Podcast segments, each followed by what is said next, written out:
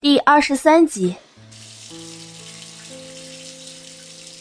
小柳慌里慌张的帮简若曦用凉水冲洗着伤口。此刻，简若曦白皙手臂上有一大片已经被烫得红彤彤的，高高的肿了起来。看着这样狰狞的伤口，小柳知道自己闯了大祸，眼泪止不住的往下流，又自责又害怕，一时间不知该如何是好。简若曦忍着手臂上传来的阵阵痛意，笑着安慰他：“小柳，这不怪你，是我自己没有看好撞上去的。你没有错，这只是一个意外。不过今天中午怕是没有汤可以喝了。”简若曦故作轻松的说着，小柳哭哭啼啼，在林管家的吩咐下替简若曦清理了伤口，小心翼翼的送她回房间休息。回来后。周妈将小柳拉了过来。小柳，简小姐的烫伤好像挺严重的，冷宅平时也没有备什么烫伤药，现在是夏天，天气热，如果感染了，麻烦就大了。等冷少爷回来，得赶紧跟他说一声。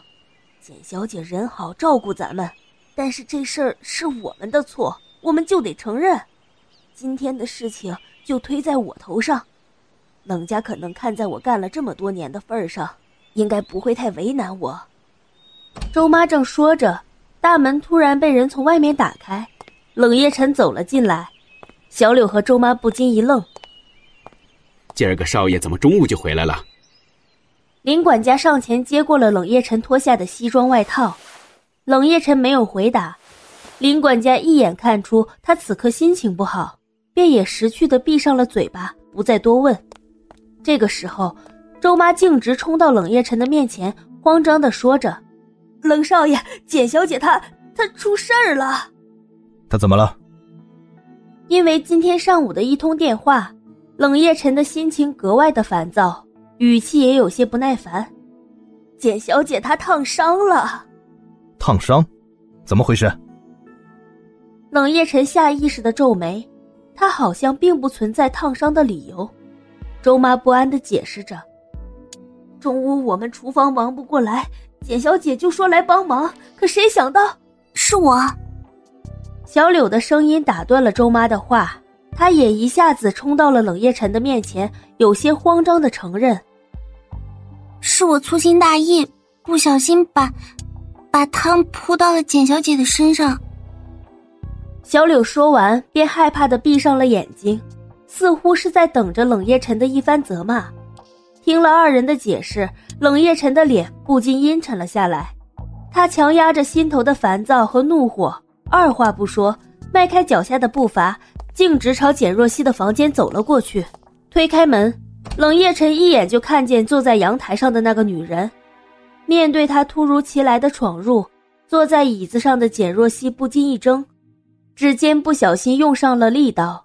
单薄的纸页上落下了一道痕迹，简若曦瞪着眼睛看着冷夜晨，对于他突然的到来很是惊讶。冷夜晨冷着脸，一言不发地走到简若曦的面前，那气势汹涌的样子让人就这么看着都觉得害怕。简若曦不禁皱了皱眉，正想说话，却被那人一把拉住了手腕。你。毫无预兆的动作令简若曦有些错愕，她惊呼出声。冷夜晨没有放开。你做什么？简若曦想要抽出自己的手，可是男人和女人的力气相差巨大，无论他怎么用力，都不能撼动冷夜晨分毫。最后，他也就只能任凭他摆布。冷夜晨拧着眉，二话不说就掀开了简若曦的衣袖。原本应该肌肤雪白的手臂，现在却显得又红又肿。看到他炽热的目光，简若曦一时有些心慌，下意识的想要去遮掩。你别看，冷夜晨只看一眼，便觉得自己的心猛然一抽。看着这不堪入目的伤口，冷夜晨脑海中又想到早上母亲李柔打来的电话，心里莫名其妙的生出了烦躁的感觉。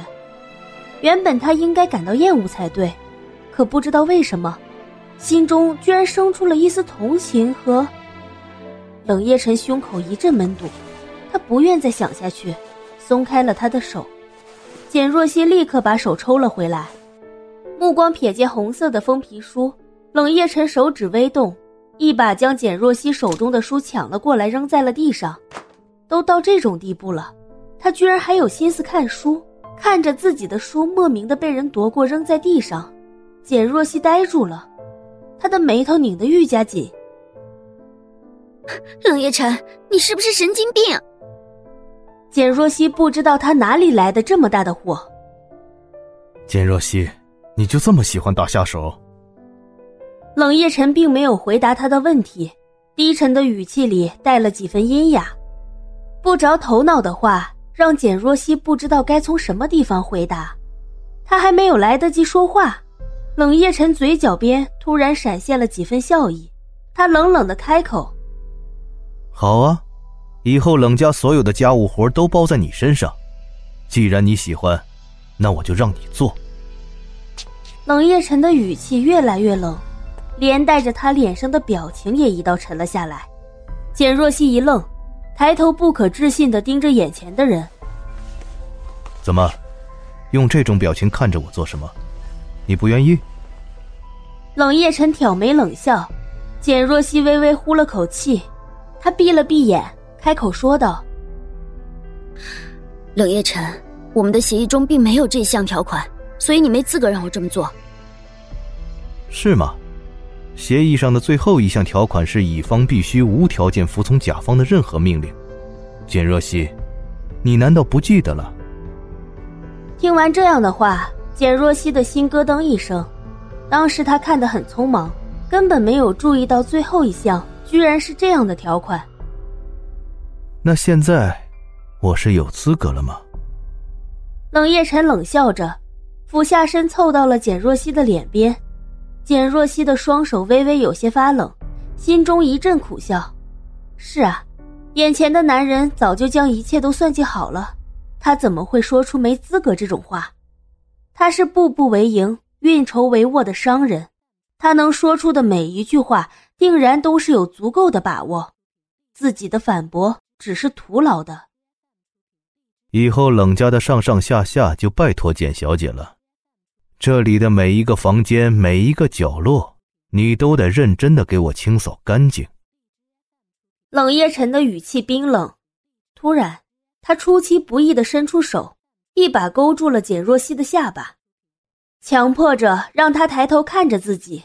这副高人一等的样子让简若曦有些排斥，她没有说话，一把将冷夜晨的手拍开，别开目光，不再去看他。面对他的反抗。冷夜晨居然意外的没有动怒，他挑高了眉头，眼角的余光落在了地上翻开的书页上。